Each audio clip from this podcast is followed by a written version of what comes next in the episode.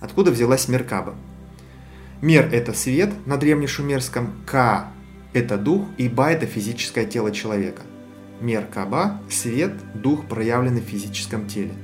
Это слово известно всем древним школам мистерий. Оно известно всем инопланетянам, если вам нравится эзотерика, кроме человека. Наше световое поле находится в спящем состоянии. Помните, помните, с чего я начал? Мы дышим легкими едва на 10 на 20 процентов. Мозг мы используем едва на 5 на 10 процентов.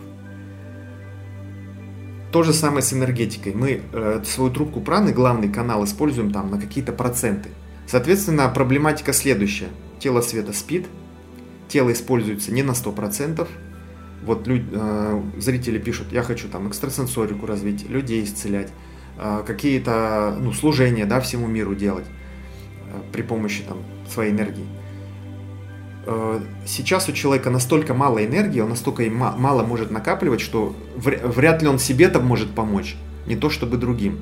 Так вот, проблематика активировать вот этот мощный поток энергии, который связан с Меркаба, это наша природная как бы часть нашего тела, часть нашей жизни.